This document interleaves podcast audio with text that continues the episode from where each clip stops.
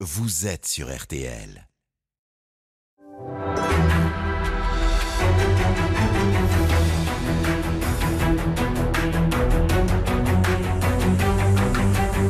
Le grand jury RTL Le Figaro LCI. Première partie. Invité aujourd'hui, Clément Beaune, secrétaire d'État aux affaires européennes. Le débat est dirigé par Benjamin Sportouche. Bonjour à tous et bienvenue dans le grand studio de RTL. Bonjour Clément Beaune. Bonjour. Merci d'être avec nous aujourd'hui. En seconde partie de cette émission, débat très attendu puisque vous serez face à Nicolas B, député européen à Rassemblement National et porte-parole de Marine Le Pen. Jusque-là, en tout cas, on l'interrogera bien évidemment sur ce qui vient de se passer entre lui et Marine Le Pen. À mes côtés aujourd'hui pour vous interroger, Clément Beaune, Marion Mourgue du Figaro. Bonjour Marion. Bonjour. Marie-Pierre Haddad de, TT, de RTL.fr hein, pour les questions des internautes. Et bien sûr, Adrien Gindre de TF1 LCI. Bonjour. Alors Clément Beaune, vous êtes un Européen convaincu et donc cette présidence française de l'Union européenne est une forme d'aboutissement pour vous. Vous, le fan de l'Eurovision, vous êtes prêt, avez-vous dit, à chanter sur scène pour défendre les avancées de cette présidence? Alors on ne va pas vous demander aujourd'hui hein, de chanter, quoique rien n'est impossible à vous voir. Mais il faut dire que l'actualité ne s'y prête pas franchement, puisque au cœur des préoccupations, eh bien, il y a les bruits de bottes qui nous viennent d'Ukraine. Clément Beaune, la situation est très grave, a dit ce matin Jean-Yves Le Drian, le ministre des Affaires étrangères, dans le JDD. Est-ce que l'invasion de l'Ukraine par la Russie reste une possibilité aujourd'hui, Clément Beaune? Tout est possible et il faut se préparer à tout. Nous avons en effet une situation euh, extrêmement préoccupante euh, aux frontières de l'Europe et c'est notre sécurité collective qui est en jeu. Ça paraît parfois un peu lointain, un peu distant ou un peu compliqué, euh, mais c'est notre sécurité d'Européens qui est en jeu et notre crédibilité, notre fermeté qui sont aussi testées. Ce qui s'est passé ces derniers jours, pour essayer de résumer une situation complexe, c'est que nous avons rouvert le jeu repris des initiatives diplomatiques et que la France a été euh, tout particulièrement le président de la République aux avant-postes pour avoir une discussion longue, franche, avec euh, Vladimir Poutine vendredi, pour, avec euh, le chancelier allemand, en début de semaine, se coordonner, et que l'Europe, puisqu'on a contesté sa présence, son activisme, soit de nouveau dans le jeu, et on voit que ce qui se passe les petits signaux positifs que l'on a reçus cette semaine, avec un format qu'on appelle Normandie, Russie, Ukraine, France, Allemagne, sont quelques signaux dans la bonne direction grâce à ces efforts diplomatiques Même si européens. Vous dites ce matin que tout est possible, Adrien Gindre. Il n'y a pas que la diplomatie, il y a aussi le militaire. Florence Parly, la ministre des Armées, a annoncé l'envoi de soldats en Roumanie, non loin de la frontière avec l'Ukraine. Est-ce que ça veut dire qu'on est prêt à provoquer Vladimir Poutine?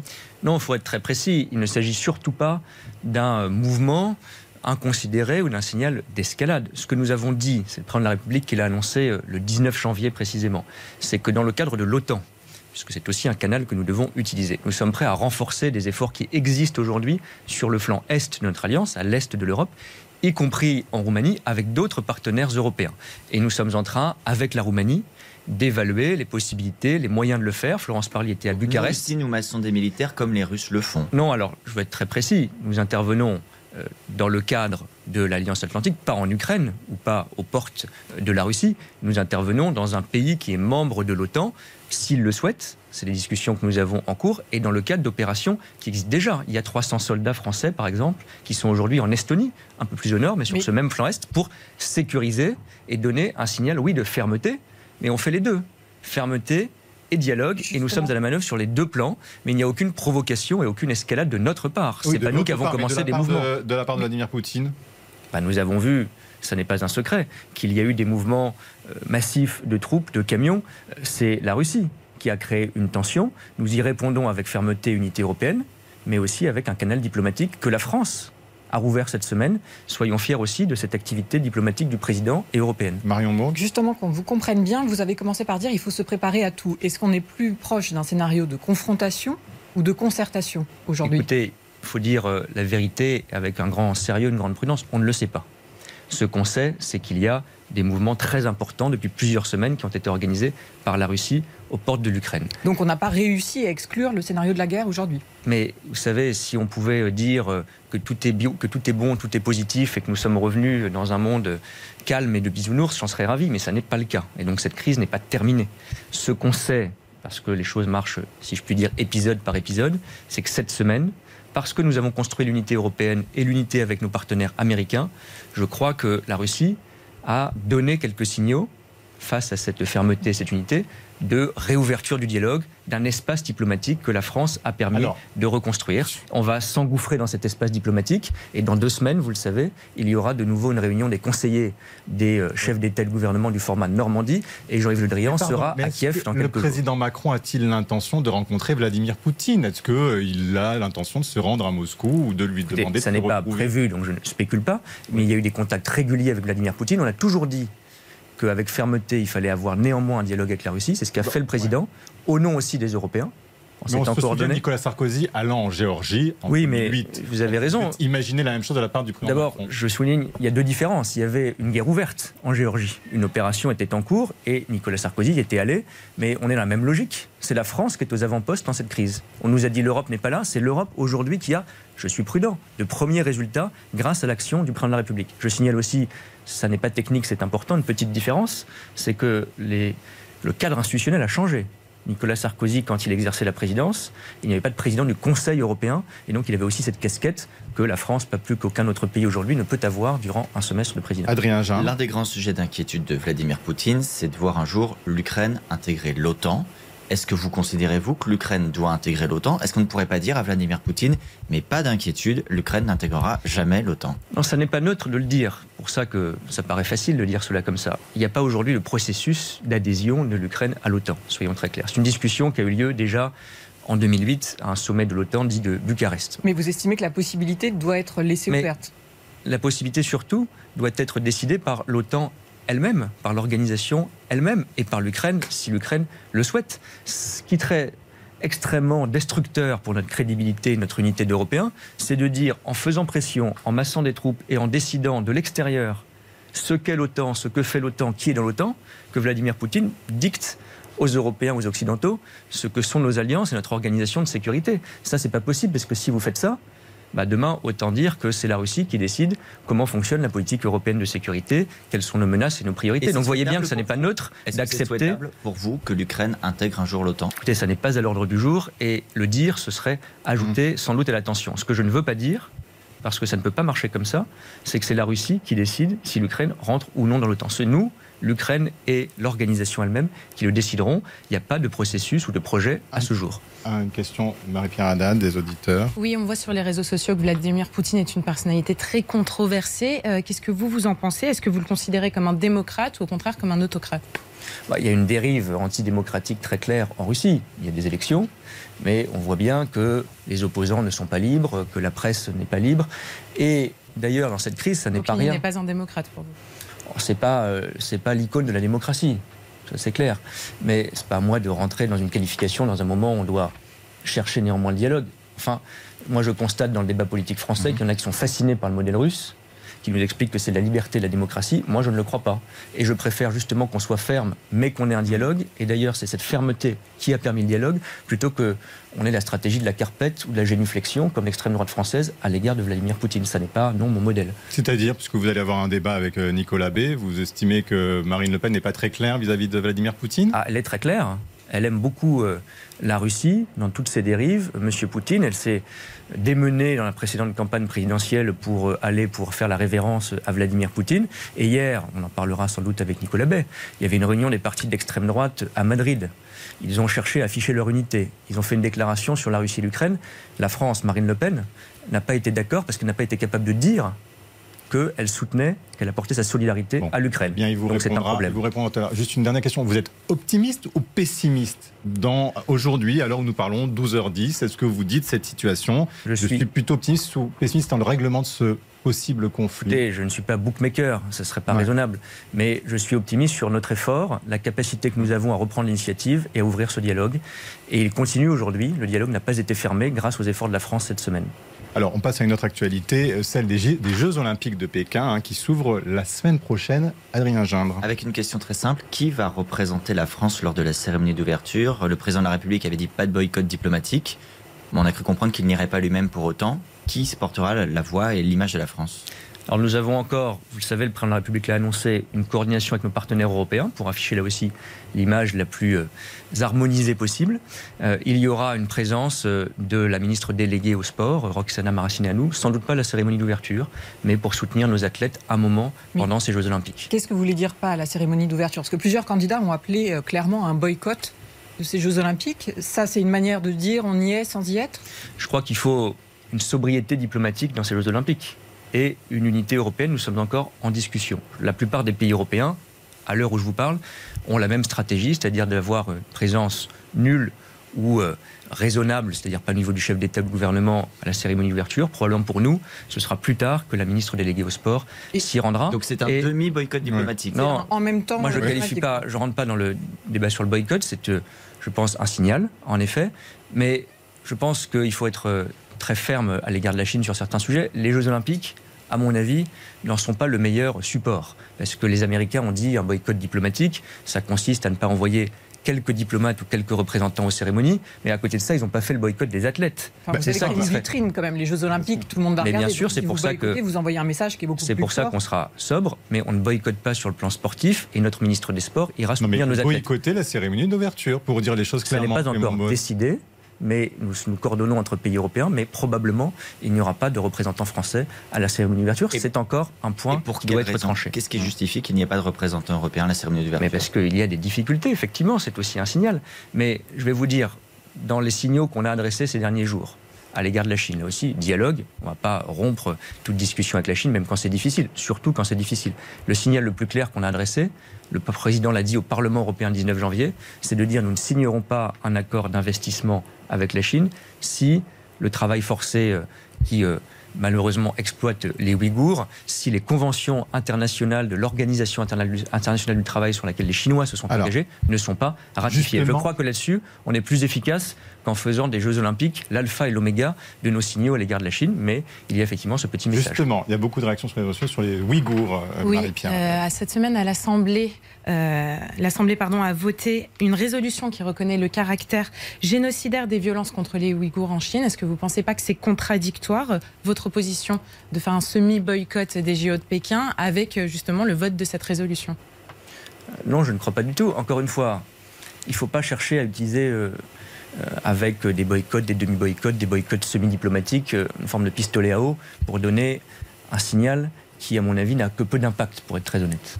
Je pense que c'est beaucoup plus puissant d'avoir des mesures où on discute et on est ferme quand nos intérêts sont en jeu et le sort des Ouïghours est concrètement en jeu. Il va y avoir, sous présidence française, une proposition de loi européenne pour interdire tous les produits issus du travail forcé sur le marché européen. Ça, c'est directement concret pour dire aux Chinois Hmm. non seulement notre mécontentement, mais qu'on arrête avec ces filières commerciales qui permettent le travail forcé des Ouïghours. Quand on dit qu'il n'y aura pas d'accord d'investissement pour accéder à notre marché, s'il n'y a pas de ratification des conventions sociales internationales qui notamment interdisent le travail forcé, c'est plus concret. Donc Maraciné à nous, la ministre des Sports, le dira euh, la semaine prochaine quand elle sera Madame, auprès des... Ma collègue Roxana Maracineanu, elle est ministre des Sports. Oui. Elle, pas... Bah, elle peut aussi dire quelque chose sur les droits de l'homme. Elle n'aura, mais elle n'est pas chargée de la diplomatie. Il y a des contacts réguliers entre le président Macron et le président Xi qui a abordé ces sujets et entre Jean-Yves Le Drian et son homologue aussi. Mais on est très clair là-dessus. Bah, pas, pas tant que ça pour bah, Pardon, mais quel pays européen a été aussi clair bah non, mais là, devant vous un ministre euh, sans aller au, au, à la ne résumais pas notre relation avec la Chine et nos signaux à l'égard de la Chine à, aux Jeux Olympiques. Sauf que vous savez que tout le monde regardera ça. Mais bien sûr, c'est pour ça que nous serons dans cette sobriété. Mais plus important, hmm. c'est d'agir pour le sort des Ouïghours. Et je crois qu'avec l'interdiction du travail forcé, avec la suspension de l'accord d'investissement jusqu'à ratification des accords sociaux internationaux, on est plus efficace le message est plus clair et notre engagement diplomatique est plus fort. On en revient aux questions européennes. Clément Bonne, puisque vous êtes secrétaire d'État en charge de ces euh, questions, il y a des tensions toujours entre le Royaume-Uni et notre pays à propos des pêcheurs et des licences que réclame la France à Londres. Marlon Oui, les Français ont eu l'impression pendant des semaines de ne pas avoir suffisamment de licences. On en est où concrètement après plus d'un mois et demi de négociations? Après, malheureusement, d'ailleurs, un peu plus que ça, plusieurs mois de négociations. Nous avons aujourd'hui presque 95% des licences que nous avons demandées. Ça veut dire concrètement, ça, veut, fait combien? Ça veut dire qu'il en manque euh, à peu près 70, un peu moins de 70 aujourd'hui. Nous en avons obtenu à nouveau cette semaine.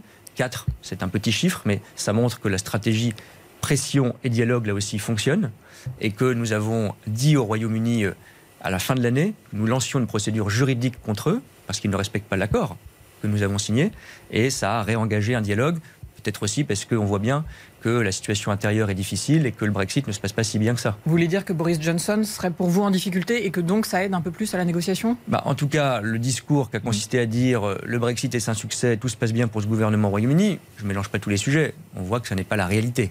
Et donc nous, nous avons été constants, on ne demande pas plus que l'accord britannique, on demande le strict respect de l'accord. Si euh, les Britanniques comprennent qu'il vaut mieux baisser la tension, limiter les sujets de difficulté pour eux, je crois que c'est mieux. Et on a eu quelques signaux cette semaine. En tout cas, on se battra hmm. jusqu'à la dernière licence pour nos pêcheurs. Alors, on en vient à la campagne, euh, bien sûr, en France. Hein. Est-ce que vous serez d'ailleurs euh, directeur de campagne d'Emmanuel Macron? Je ne le crois pas, mais euh, de toute façon, je... Vous ferez quoi, vous, dans sa campagne? Je crois que j'aurai une activité qui sera bien remplie, puisque je m'occupe ça ne vous a pas échappé, de la présidence française de l'Union européenne, qui se poursuivra d'ailleurs au-delà des élections. J'y serai actif chaque jour, campagne ou pas campagne. Mais on disait que vous pourriez être porte-parole. Moi, je n'ai jamais dit ça. J'aspire, si je veux être très honnête et très transparent avec vous, à être actif en soutien du président. J'espère mm. qu'il sera candidat. Et s'il l'est, je serai chaque jour aussi, en complément de mes activités, engagé pour le soutenir. Il n'y a pas beaucoup de suspense non plus sur une prochaine candidature. Oh, le président lui-même a dit euh, je ne vais pas jouer euh, un faux suspense, simplement. Enfin, oui, enfin, là, c'est ce qui se passe quand même, non? Mais non, simplement, là aussi, vous connaissez bien la vie politique et les précédents euh, des campagnes électorales. D'abord, beaucoup de présidents sortants, s'ils sont candidats, quand ils sont candidats, l'ont déclaré assez tard parce qu'ils ont une responsabilité. Mais sa décision est C'est de présider. Mais ça, je ne sais pas. Vous savez, je suis là sur ce point très attaché à la Ve République. C'est vraiment le choix d'un homme ou d'une femme qui doit construire sa rencontre ou sa nouvelle rencontre avec les Français. C'est pas à moi de choisir le moment, les modalités ou de m'exprimer là-dessus. Je souhaite qu'il soit candidat. C'est une option très sérieuse. Il en a dit son envie. Et puis maintenant, si et quand, c'est à une seule personne, le président de la République, de le dire et de le faire. Non, mais, mais en tout cas, nous, je ne vais pas vous mentir. Oui, vous êtes prêts. Nous, mouvement politique. Vous en avez envie non seulement j'en ai envie hmm. à titre collectif et personnel, mais on se prépare. Pardon, Bien sûr, on ne va pas se mentir, on se prépare. C'est un peu ridicule tout de même parce qu'un site a été lancé qui s'appelle Avec vous. Alors il ne mentionne ni Emmanuel Macron ni La République en marche, mais il ressemble clairement à un site de campagne, de soutien pour Emmanuel Macron. Vous l'avez vu, bien sûr. Oui. Et vous nous confirmez que c'est euh, une ébauche de, de site pour sa future campagne. Mais là aussi, je suis très transparent. Le mouvement politique En Marche fondé par le président, qui soutient le président. La majorité présidentielle, dans ses diverses composantes, veut que le président de la République soit candidat et sa responsabilité, on ne va pas le cacher aux gens qui nous écoutent, c'est de se préparer, d'avoir des équipes qui sont prêtes, d'avoir euh, des outils Internet et de communication qui sont prêts. Et puis ensuite, c'est le président de la République qui décide lui seul si et quand il y va et il le dira aux Français. Sans candidat et sans programme, pour résumer. Il y a une campagne, elle a commencé. Mais d'abord, il y a un programme. Mais avec un site. Et des affiches mais il y a une préparation de campagne pour le président s'il souhaite y aller. Ça me paraît extrêmement simple. Je serais hypocrite si je vous disais, écoutez, il décidera un jour et puis on se préparera le lendemain. Ça ne marche pas comme ça. Donc il n'y a pas de suspense du tout sur ce sujet. Toute la majorité présidentielle veut que le président y aille. Toute la majorité présidentielle, moi comme militant aussi, on se prépare, on défend le bilan. C'est pas que de la préparation. On réfléchit à des idées. Le tractage, c'était ces derniers jours, c'est ce week-end. Qu'un mouvement politique qui soutienne le président s'implique dans un moment, vous le savez mieux que personne, où les, la campagne collectivement a commencé, où il y a des propositions, où il y a des candidats, où euh, Mme Pécresse, Mme Le Pen et d'autres euh, font des propositions. Il est normal qu'un mouvement politique, le premier de France, celui de la majorité, soit l'arme au pied et préparé. Pourquoi avec vous, vous sous-entendez que les autres candidats ne sont pas avec les Français alors que ça fait des semaines qu'ils sont sur le terrain justement à leur contact? Et nous aussi, nous sommes sur le terrain. Ça, je crois qu'il n'y a pas de monopole du terrain ou du cœur à cet égard. Mais avec vous, parce que c'est notre ADN politique aussi, c'est de consulter, mmh. de réfléchir à ce qui a marché ou pas marché, de construire des propositions. Nous en avons recueilli plusieurs milliers auprès de nos militants qui, avant même ce site et cette nouvelle étape, depuis l'automne dernier, font du porte-à-porte. J'en ai fait moi-même avec beaucoup de militants sur le terrain pour recueillir des impressions, des idées, des critiques. Et ça a été, on a beaucoup moqué cette méthode. Souvenez-vous, il y avait des ricanements. C'est la méthode qui nous a permis, je crois, d'être efficace et d'être au cœur des préoccupations des Français sur l'égalité homme-femme, sur le logement. En 2016-2017, mmh. on reproduit, c'est notre ADN politique, cette même méthode et on se prépare pour le président. Marion Morgue. Le président des Républicains, euh, Christian Jacob, vous accusait euh, cette semaine, euh, au nom de la majorité présidentielle et Emmanuel Macron, de faire campagne avec les moyens de l'État et en disant que vous n'étiez pas loin du détournement de fonds publics. Qu'est-ce que vous répondez à cette attaque C'est extrêmement euh, grave et pas sérieux. Euh, que dirait-on si le président de la République euh, ne présidait plus de réunions sur la situation sanitaire, ne prenait plus de décisions sur la situation économique? C'est pas ce qui vous est reproché, c'est de continuer, en plus d'être président, à faire campagne, à aller sur le terrain avec les moyens du chef de l'État. Aller sur le terrain et faire campagne, pardon, ça n'est pas la même chose. Le président de la République, heureusement qu'il est sur le terrain. On arrive dans une situation sanitaire, j'espère, qui se stabilise, qui permet de se déplacer un peu plus. Le président, tout le temps, il n'est pas plus actif, moins actif qu'avant. Il a été sur le terrain. Là aussi, c'est sa marque de fabrique, euh, c'est sa conception de la politique. Et nous, on le fait aussi en tant que militant pour préparer une campagne. Je peux vous dire, pour mon cas personnel, je ne commande pas tous les cas. Je suis d'abord extrêmement vigilant sur l'utilisation des moyens publics. Tout ça est encadré, surveillé, heureusement, par la presse, légalement. Et du temps militant, un ministre, un député peut en prendre. Il le fait euh, souvent tard le soir et le week-end.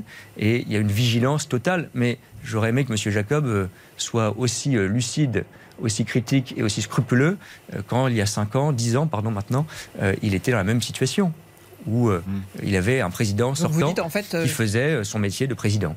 Vous dites que ça se répète à chaque élection mais qu'un président en exercice exerce ses fonctions, que des ministres en exercice le fassent, et que par ailleurs, le président, nous verrons, les ministres soient des militants politiques, en respectant des règles juridiques, financières, extrêmement strictes, oui, ça, ça me paraît sain dans la démocratie. Si rien n'est gravé dans le marbre, si c'est pas Emmanuel Macron, votre candidat, c'est qui?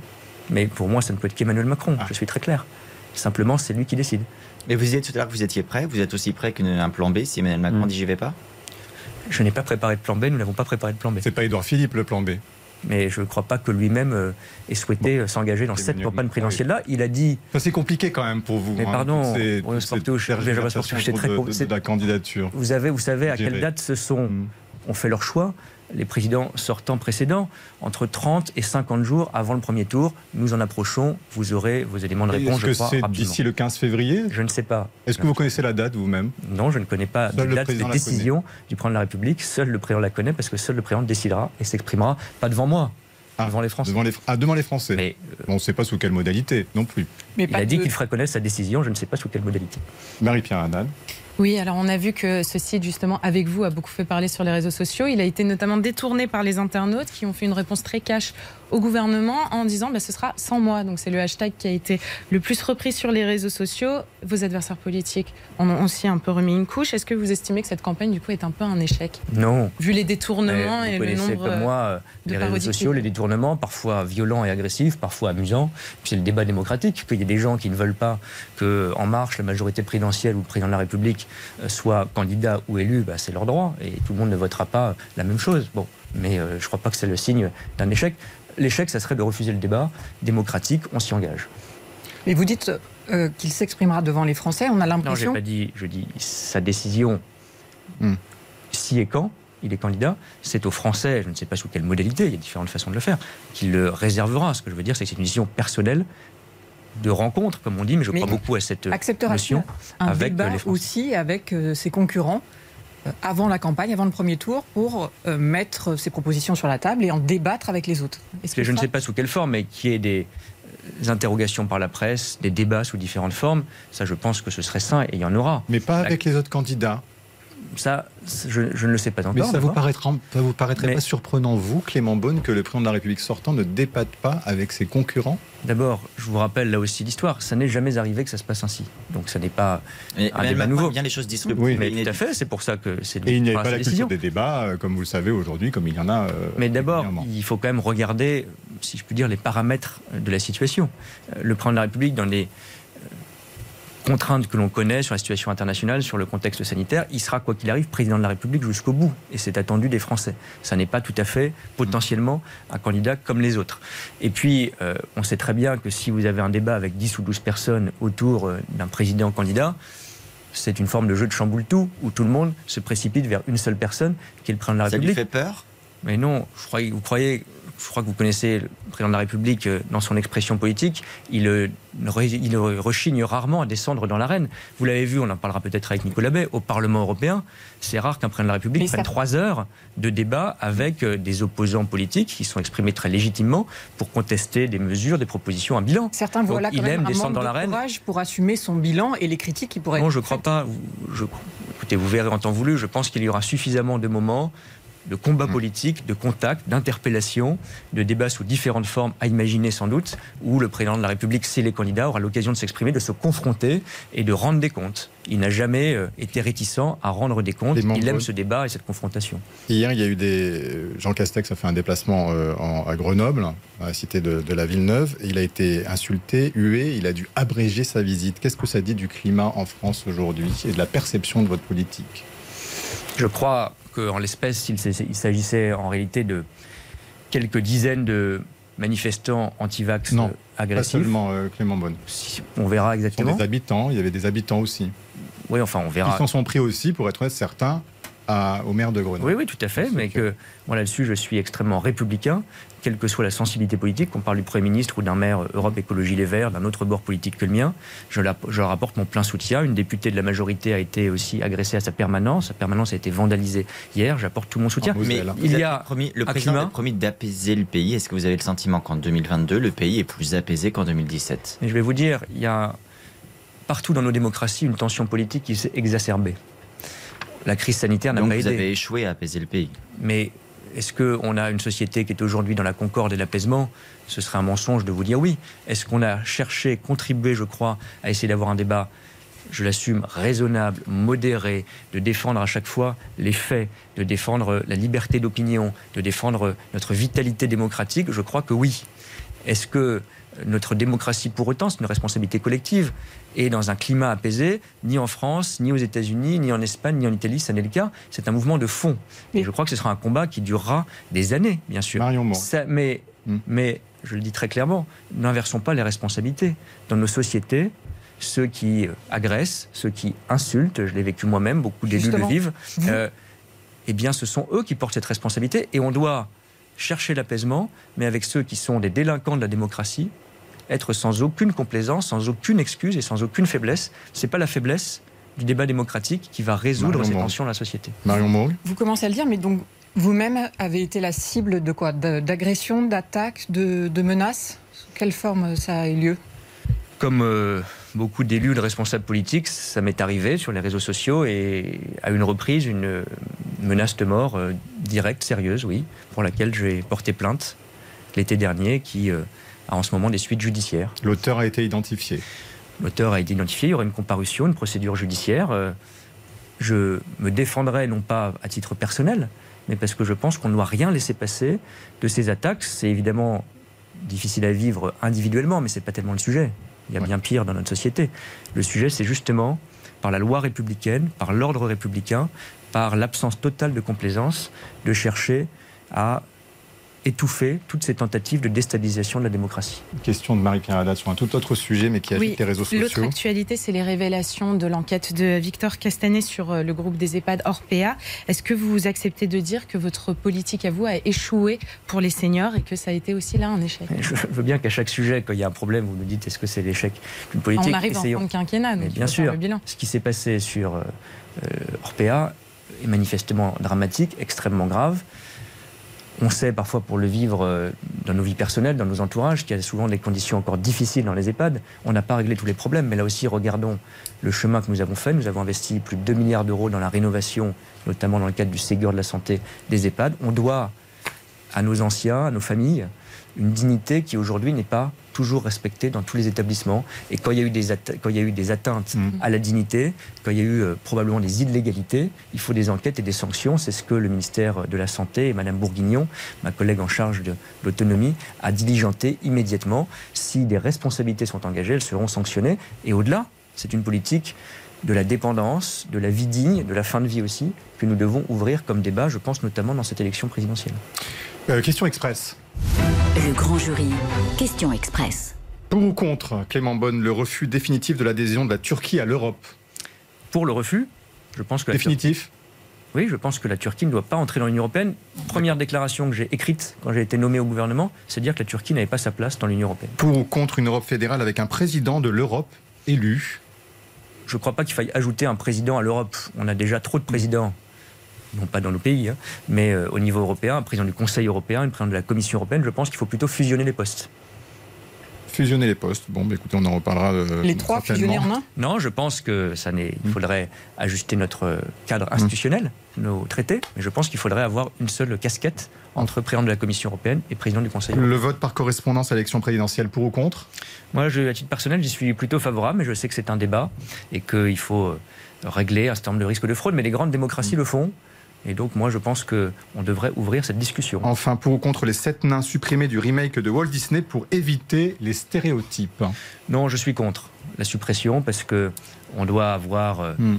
Moi, j'ai l'obsession de l'inclusion, contrairement à Eric Zemmour et à d'autres, mais euh, je ne pense pas que ce soit en effaçant euh, le débat sur les statuts, sur notre patrimoine, toute trace de possibles stéréotypes ou discriminations qu'on fait avancer les causes. On se retrouve dans quelques instants avec vous, Clément Bonne, mais aussi avec Nicolas B, député européen Rassemblement National et porte-parole de Marine Le Pen, pour un débat entre vous deux. À tout de suite.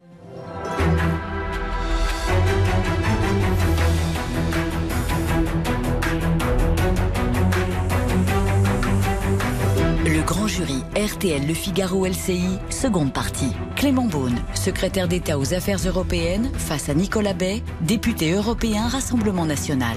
Le débat est dirigé par Benjamin Sportouche. Bonjour Nicolas Bay. Bonjour. Merci de nous avoir rejoints donc pour cette seconde partie. Vous êtes face à Clément Beaune. Nicolas Bay, vous êtes député européen, on l'a dit, du Rassemblement national, porte-parole de la campagne de Marine Le Pen. Et donc, le grand jury vous fait vivre cette présidentielle avec ce débat. Mais d'abord, avant toute chose, euh, Nicolas B, depuis hier, il y a des interrogations sur votre soutien à Marine Le Pen. Vous n'avez pas voulu dire clairement que vous la soutiendrez jusqu'au premier tour.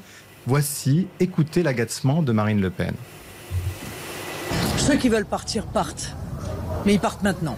Moi, je, considère qu'on peut, encore une fois, changer euh, de camp, euh, mais il faut le faire maintenant. Parce que nous avons 70 jours avant un événement majeur pour l'avenir des Français. Et avoir des gens qui aujourd'hui euh, font semblant d'être ici alors qu'en réalité leur cœur ou leur esprit est ailleurs, c'est insupportable. C'est un manque total de dignité, de respect à l'égard de euh, l'ensemble de nos militants qui se battent, eux, avec conviction, avec cœur, avec courage, euh, mais aussi l'ensemble de nos électeurs auprès de qui nous devons avoir un comportement de loyauté. Loyauté, dit Marine Le Pen. Serez-vous loyal à Marine Le Pen? D'abord, je ne crois pas avoir de leçon de loyauté à, à, recevoir de qui que ce soit. Moi, je suis un militant euh, politique depuis euh, mon adolescence. J'ai été engagé très jeune dans les rangs du Rassemblement national. Euh, Aujourd'hui, euh, nous sommes dans une situation où je suis très clairement, je soutiens la candidature de Marine Le Pen. Il n'y a pas d'ambiguïté là-dessus. Et vous la J'ai pas, j'ai pas à me justifier de ce que je ferai dans un mois, dans six mois, dans un an. D'autant plus qu'on ne connaît pas la configuration. Si Marine Le Pen est au second tour de la présidentielle, il est évident euh, face à Emmanuel Macron que je soutiendrai euh, sa candidature. Mais pour autant, et c'est ma liberté, et je parle pas, je parle en mon nom et pas évidemment au nom de, de Marine Le Pen. je ne considère pas que, que Éric Zemmour est un est un ennemi. Je, je pense qu'il défend des idées, des convictions qui sont très proches euh, des nôtres et des miennes. Et je pense qu'il viendra aussi le temps du rassemblement. Si on veut éviter d'avoir cinq années supplémentaires d'Emmanuel Macron à l'Élysée, il faudra être capable euh, de se rassembler. Mais derrière Marine Le Pen ou derrière Éric Zemmour, c'est là où il y a Mais ça, c'est les électeurs qui trancheront ce débat. Mais que les choses soient claires. Moi, quand on me dit dans ma propre famille politique bah, qu'ils partent, euh, etc., eh bien, d'abord, j'accepte pas ce genre de, de comportement. Donc vous restez ou vous partez si vous n'acceptez pas Je suis là, je suis là, je suis fidèle, je suis dans mes fonctions, à mon poste, sans état d'âme. Mais euh, je pense que euh, c'est pas le meilleur. Quand on veut rassembler, et je pense le propre de l'action politique et d'une campagne présidentielle, c'est quand même de rassembler. Je pense qu'on ne commence pas par indiquer la porte de sortie à ses propres soutiens. Mais vous disiez tout à l'heure, si elle est au deuxième tour face à Emmanuel Macron, je la soutiens que ferez-vous pour le premier tour? Il y a un premier tour qui départagera peut-être Marine Le Pen et pas, Encore une fois, je ne vais pas vous dire ce que je vais faire dans, dans, dans, plusieurs semaines ou plusieurs mois ou plusieurs années, ça n'aura aucun sens. Je vous dis que je suis là et que je soutiens sa candidature. Voilà. Mais euh, je pose une question qui est très simple, c'est est-ce que la sensibilité politique que je représente, euh, ou dont je suis un des représentants, a, sa place au, au, sein de notre mouvement? Parce que je pense que euh, ceux qui disent aujourd'hui il faut qu'ils partent, ou, et ils l'ont même dit avec un peu moins d'élégance que cela, je pense qu'ils mesurent pas tout à fait la portée de leurs propos. Et euh, mais ça, nous avons eu des départs. vous dites à Marine Le Pen. Nous avons eu des départs. Je ne veux pas d'ultimatum. Vous n'avez pas, tu n'as pas à me parler comme ça. Non, mais nous, avons eu des départs ces dernières années. Le départ de Florian Philippot, de Marion Maréchal, plus récemment de euh, Gilbert Collard ou de Jean Mévier. Est-ce que c'est indispensable de pousser comme ça, euh, d'inciter au, départ d'autres figures du mouvement? Je ne le crois pas. Mais qu'on vous comprenne bien, hier, visiblement, il y a eu pas mal de tensions avec Marine Le Pen, avec son entourage aussi, qui vous a reproché votre manque de loyauté. Et ce qu'on comprend quand on vous écoute, c'est que vous affirmez votre liberté de parole. Est-ce que la campagne est possible entre vous et Marine Le Pen aujourd'hui? Et oui, mais bien sûr, mais je, pense que la, force, Zemmour, et vous savez, la force d'un mouvement politique et d'une candidature à la présidentielle, c'est être capable justement d'avoir différentes sensibilités de rassembler. On ne gagne pas une présidentielle avec une seule dent sur le râteau. Et on gagne avec autant de tension. Et, quant à l'entourage, écoutez, soyons clairs, hein, j'étais recadré par personne. Il y a simplement euh, euh, l'attaché de presse, une attachée de presse qui euh, a commis une faute professionnelle puisqu'elle est venue m'invectiver devant les journalistes en espérant se faire mousser. Et, et, évidemment, c'est un comportement qui est totalement inacceptable. Euh, je n'ai pas à me justifier euh, à l'égard de cette personne. Et, euh, voilà, bon. Euh, mais comment on peut Vous savez, le dialogue avec Marine Le Pen, je l'ai. On, se parle directement. Mais pardon Comment on peut faire campagne dans cette ambiance Non, mais c'est pas grave. Vous savez, il faut pas exagérer non plus. C'est des petits incidents. Il peut y avoir des, euh, voilà, des petites euh, tensions. Ça existe. Qui peut réjouir le camp. oui, mais c'est pour ça d'ailleurs que j'ai pas envie de polémiquer davantage. Encore une fois, l'essentiel, c'est d'être capable de défendre un projet clair pour la France et d'être capable de se rassembler au second tour. C'est ça qui est le plus important. Et moi, je veux créer les conditions dès aujourd'hui pour ce rassemblement. C'est pour ça que je veux pas multiplier les attaques de guerre civile à l'égard notamment d'Éric Zemmour, qui, euh, euh, je veux pas utiliser, pour être tout à fait clair, les arguments m'aligner sur les positions de la gauche avec les arguments de la gauche pour le combattre. On a des divergences euh, entre ces deux candidatures. Il y a une situation de compétition électorale, mais si jamais on, s'acharne à se battre les uns contre les autres pendant toute la campagne du premier tour, eh bien le risque, c'est évidemment que notre camp, que le camp national perde cette élection présidentielle. C'est évidemment ce que je veux éviter. Jordan Bardella, qui est le président aujourd'hui du Rassemblement national, euh, disait il y a quelques instants qu'Éric Zemmour avait proposé de l'argent ou des investitures à certains membres de votre parti, justement pour obtenir des départs. Est-ce qu'on vous a proposé de l'argent et des investitures et qu'est-ce que vous pensez Non, non absolument pas, absolument pas. Et je pense, voilà, je pense pas que ce soit utile de développer ce genre de polémique. Je ne sais pas sur quels éléments euh, euh, Jordan Bardella s'appuyait en disant cela, mais je pense que justement, c'est exactement ce climat de guerre civile, à mon avis, qu'il faut éviter. Est-ce que vous avez vu Éric Zemmour ou un proche collaborateur ces derniers temps Non, non, mais encore une fois, je suis à mon poste dans ma fonction. Je suis euh, député européen, je suis euh, vice-président de notre groupe au Parlement européen, je suis dirigeant du Rassemblement national. Voilà, euh, je suis n'y a, pas de doute sur la position qui est la mienne aujourd'hui. Mais, encore une fois, je n'accepte pas que dans une démarche de guerre civile au sein de notre camp, on m'indique on la porte de sortie. Je crois que c'est vraiment le, plus mauvais moyen de rassembler. C'est ce que vous dites aujourd'hui à Marine Le Pen. Un dernier mot quand même sur le départ possible de Marion Maréchal. Est-ce que ce départ qu'elle laisse entendre cette, cette semaine, elle se laisse un mois, dit-elle, pour prendre sa décision, est-ce que ce départ peut vous inciter à partir aussi? Non mais Marion Maréchal a fait un choix il y a quelques années de se mettre en retrait de la vie politique.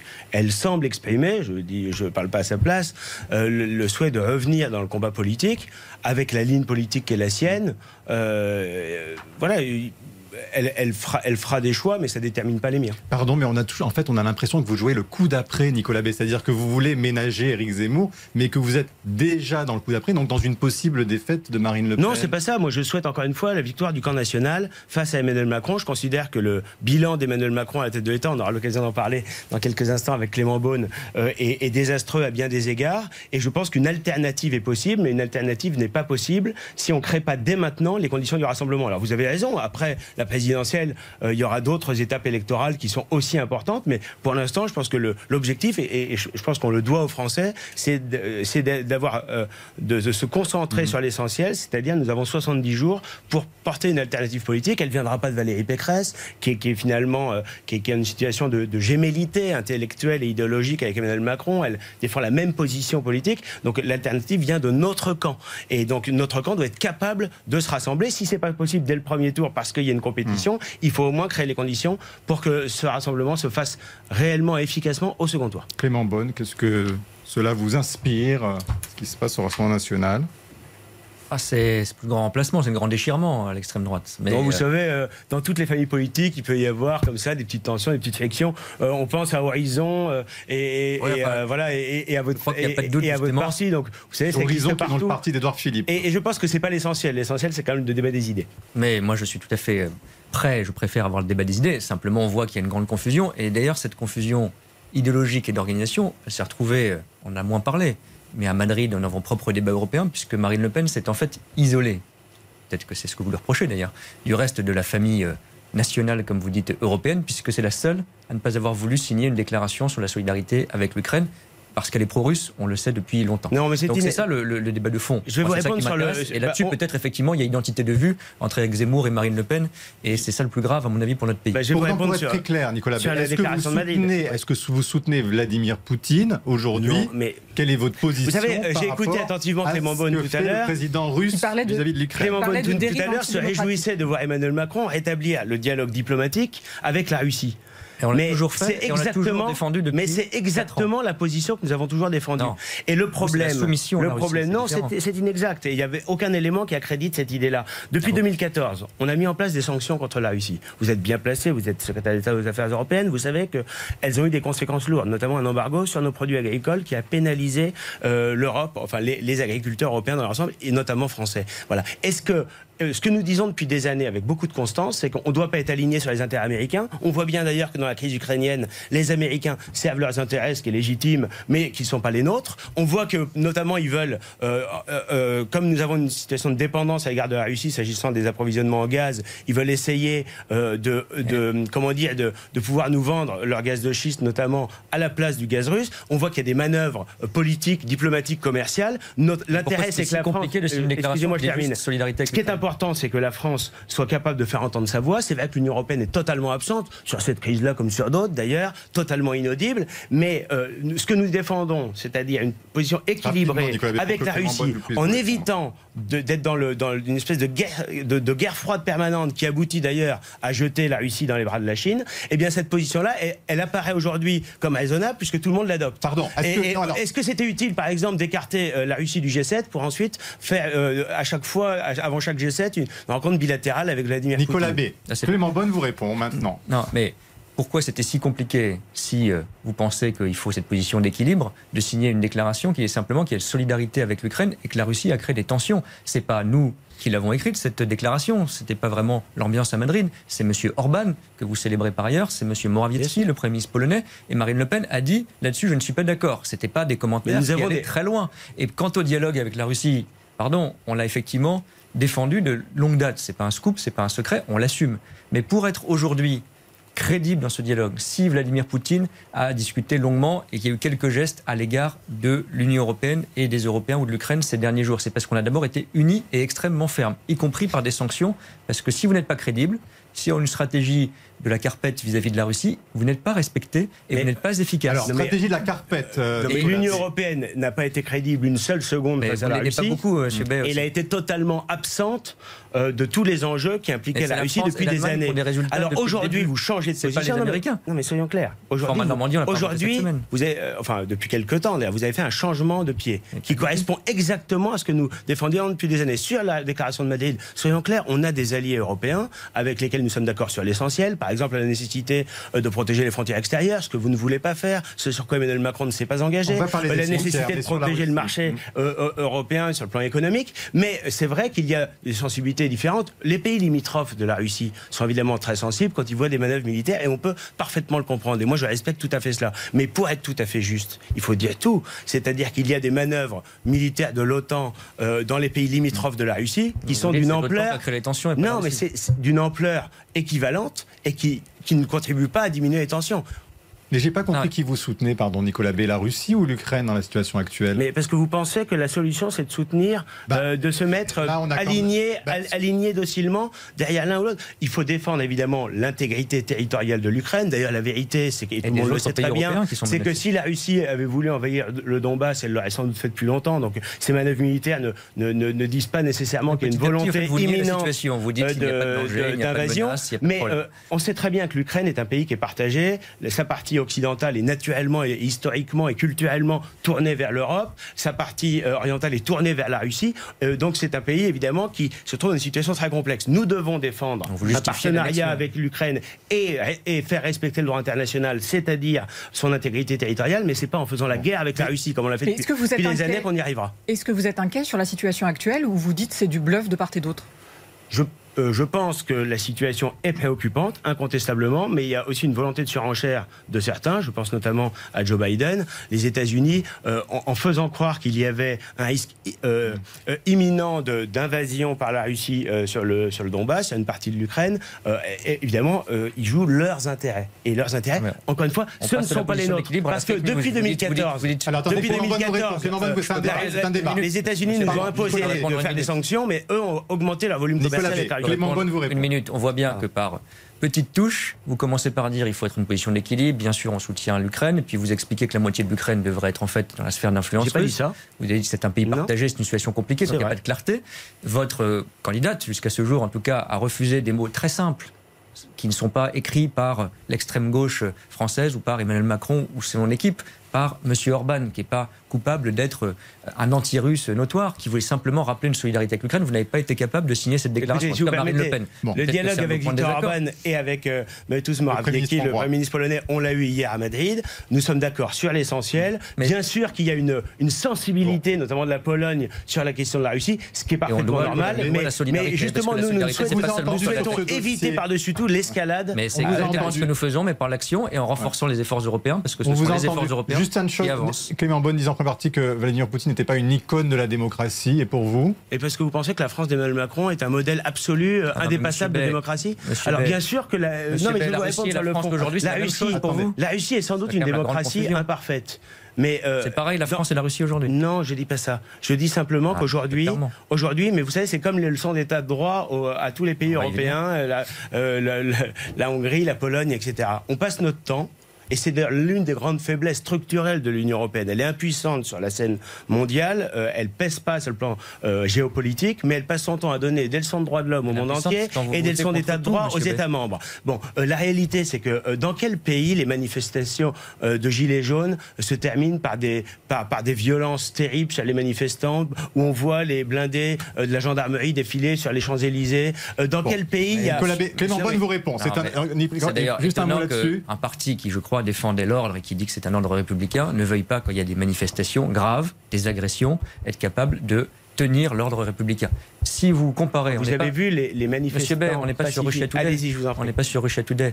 si vous comparez la Russie aux démocraties européennes, euh, et à la France en particulier, c'est que vous n'avez pas beaucoup de considération pour notre pays. Nous avons évidemment un ordre politique qui n'a rien à voir en termes de contrôle parlementaire, de démocratie, en termes de pouvoir. Je ne sais pas si vous connaissez très bien la Russie, mais je crois que vous n'auriez pas ce micro si on était en Russie, Monsieur il faut éviter... en tant politique. Donc moi, je pense qu'il faut honnête, équilibré et sérieux. je ne suis pas en train la de France dire n'est pas la Russie, et tant mieux. Je ne suis pas en train de dire encore une fois que la Russie est une démocratie parfaite, mais si on commence à raisonner comme ça, eh bien on parle plus à personne sur la planète. Défend le dialogue. Qui est-ce qui a parlé à Vladimir Poutine pour des résultats on doit, c'est pas en fonction de l'organisation institutionnelle d'un pays euh, qu'on doit décider si on dialogue ou pas. C'est en fonction de nos intérêts et nos intérêts fondamentaux sur la scène mondiale. Vous avez une perception différente. Ce dialogue existe précisément. Alors justement, sur les frontières, puisque vous en avez parlé, Nicolas B, vous avez une différence d'approche sur cette question, en particulier sur Schengen, Adrien Gindre.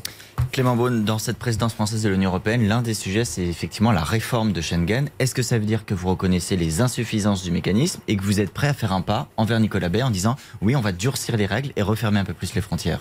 Mais ça n'a rien à voir avec un pas envers Nicolas Bay ou qui que ce soit. Nous défendons depuis le départ, on nous a même reproché ce concept, l'idée de souveraineté européenne. Elle marche aussi à ses frontières. Moi, je ne suis pas no border, non, sans frontières. Je pense que l'Union européenne, si justement on veut qu'elle soit une puissance, nous nous essayons de faire en sorte qu'elle le devienne. Chaque jour, le Rassemblement national essaye de lui mettre des boulets aux pieds. Ça doit être une puissance qui tient ses frontières. Moi, je défends mordicus qu'on doit avoir une police aux frontières européennes et nous l'avons construite pas à pas. Si vous me dites est-ce suffisant Je vous dis non. Si vous me dites est-ce que la présidence française va régler tous les problèmes? Non. Est-ce qu'elle va faire des pas dans la bonne direction sur cette réforme de Schengen dont beaucoup ont parlé d'ailleurs, euh, à gauche comme à droite, euh, à, plusieurs reprises? On va le faire pour la première fois. Il y aura la semaine prochaine, enfin, un format politique pour réviser pays par pays les modalités de contrôle aux frontières, renforcer les contrôles aux frontières extérieures de l'Union européenne, parce que c'est la condition de notre sécurité. Ce n'est pas que vous savez, de la... Non mais en réalité, le problème, c'est que ce sont des mots ce sont des mots. Il y a 16 pays européens. Frontex, ce ne sont pas des mots, ce sont 1500 non, non, mais je personnes qu'on a déployées. Il y a 16 pays européens qui ont demandé la construction de barrières physiques aux frontières extérieures comme le moyen de protéger l'espace Schengen. Est-ce que vous êtes la Commission européenne a refusé et Emmanuel Macron ne veut pas s'engager dans cette voie alors qu'il a su la présidence française Est-ce que vous êtes d'accord sur la proposition de Valérie Pécresse d'aller plus loin et de mettre même des barbelés aux frontières de l'Europe? Vous savez, il y a beaucoup de pays dans le monde qui protègent leurs frontières par des frontières physiques, avec des murs, des barbelés, et c'est normal en réalité. Aujourd'hui, qu'est-ce qu'on a comme problème? On a des frontières extérieures qui ne sont pas protégées alors qu'on a ouvert à l'intérieur. Du coup, l'espace Schengen devient un, espace de libre circulation, non seulement des clandestins, mais aussi des armes, des trafics en tout genre, euh, de la drogue, bien sûr, etc. Il faut être capable de protéger les frontières extérieures, et pour s'en donner les moyens, qu'est-ce qu'il faut, faire? Il faut bien sûr des frontières extérieures, bien sûr, euh, des frontières physiques, mais il faut aussi modifier la réglementation européenne, parce que moi j'ai rencontré à la frontière entre la Lituanie et la Biélorussie, ou aux frontières sud, euh, les agents de Frontex, et ils disent tous la même chose. Ils disent, bien sûr que nous on voudrait être une vraie police aux frontières, mais aujourd'hui le règlement européen notamment le principe du non-refoulement, nous empêche de faire notre travail. Pourquoi? Parce que celui qui qui franchit par la violence une frontière extérieure de l'Europe, mais qui arrive à passer de l'autre côté, eh bien, on ne peut pas le renvoyer euh, d'où il vient. Et le résultat, le résultat, c'est qu'on les accueille et Frontex se transforme en une sorte d'agence euh, d'accueil, de gestion des flux migratoires qui sont évidemment ininterrompus parce que, comme tout le monde sait qu'on peut arriver en Europe assez facilement avec la certitude d'être quasiment jamais expulsé, la France est d'ailleurs la lanterne rouge en matière d'expulsion, puisqu'on a moins de 10%. mais c'est vrai, on a moins de 10% des expulsions qui sont effectuées. Nous pouvons faire mais nous ne sommes pas la lanterne rouge d'Europe, c'est factuellement faux. Il faut tenir bon nos frontières. La question, c'est comment? Parce que vous dites c'est des slogans. Le mur, les barbelés, d'ailleurs, vous avez l'air d'être gêné par les mots. Ça, c'est des slogans. Parce que quelles sont aujourd'hui les arrivées massives en Europe? On a défendu, nous, pas vous, nous, la Pologne face à cette attaque organisée par vos amis à l'est de l'Europe et par la Biélorussie en particulier. C'est nous qui avons défendu cela. Et d'ailleurs, si on fait pression sur la Biélorussie, c'est par des sanctions. Et vous savez très bien, pouvez lui demander, vous l'avez peut-être demandé à Madrid, le Premier ministre polonais reconnaît lui-même que c'est par l'action européenne de suspension des arrivées en Biélorussie qu'on a aidé à résoudre cette crise et qu'on avait besoin de coopération. La, vérité, c'est que la Pologne a refusé justement l'intervention. Est-ce que je termine juste sur ce point? La Pologne a, refusé l'intervention de Frontex précisément pour pouvoir efficacement protéger sa frontière extérieure. Pour pouvoir le faire sans contrôle. Mais c'est l'action européenne, c'est pas, pas l'avoir déployé que des gardes frontières, c'est aussi parce qu'on a suspendu les arrivées en Biélorussie, et ça, c'est une action européenne. Vous pouvez le demander mais, aux Polonais, ils l'ont dit publiquement. Mais bien sûr. Mais les murs, là où je dis que vous, vous parlez avec des slogans, l'Europe des nations, l'Europe des murs, c'est des slogans. Concrètement, les 90% des arrivées en Europe aujourd'hui se font par l'Italie, par l'Espagne, par la Grèce, par Malte. 90% c'est avec un mur que vous allez euh, bloquer non, les mais vous savez, quand je parlais, un mur que vous allez empêcher les arrivées. vos réponses C'est par police aux frontières européennes, mais des gardes et qui respectent. Moi, je suis allé il y a quelques mois déjà, au début de la crise, quand personne n'en parlait à la frontière avec la Lituanie et la Biélorussie, nous l'avons défendu. Je suis pour le déploiement de Frontex. Je suis d'accord sur un point, c'est qu'on doit renforcer le mandat de Frontex. Nicolas à chaque fois voter Vous et les gardes-côtes, euh, notamment. je suis très euh, favorable à ça. C'est nous large. Mais, non, mais le principe de non-refoulement, euh, il existe aussi pour les gardes-côtes. Ils ne peuvent pas aujourd'hui, quand il y a des bateaux qui arrivent, les, les refouler et les renvoyer dans les eaux territoriales d'où ils Non, mais c'est bien sûr si. Et il y a simplement. Il y a une personne qui a le droit à l'asile de ne pas chercher non, mais vous savez très bien que l'immense majorité des migrants qui arrivent ne sont pas éligibles au droit d'asile. C'est pour ça que beaucoup sont Ils viennent pour des raisons économiques. C'est pour ça qu'il faut faire preuve de fermeté, ce que vous ne faites pas. Mais ce qu'on défend, puisqu'on a défendu la Pologne dans cette action-là, simplement on a demandé d'avoir un contrôle démocratique. Non, vous avez voulu empêcher la, Pologne de protéger sa frontière. C'est nous qui avons apporté la solidarité à la Pologne et à la Lituanie. Et moi-même apporté notre aide et les gendarmes français ont aidé les Lituaniens à tenir leur. Il y a des gendarmes français dans les effectifs de Frontex, mais pas sur J'imagine que vous auriez à vous aurez à débattre à nouveau, mais quand même une question, Nicolas B, pour terminer. Est-ce que vous voyez un, un duel Macron-Le Pen le 10 avril ou Zemmour Macron Écoutez, moi j'en sais rien. Moi pour l'instant, je vous dis, je soutiens Marine Le Pen. Ce que disent les sondages aujourd'hui, c'est que Marine Le Pen sera en situation plutôt de se qualifier pour le second tour. Pour l'instant, vous soutenez Marine Le Pen. Venez-vous de nous dire. Merci à tous les deux. Merci à vous deux, Marion Mourg, Adrien Jeanne. Merci à tous de nous avoir suivis. Très bonne semaine. À la semaine prochaine.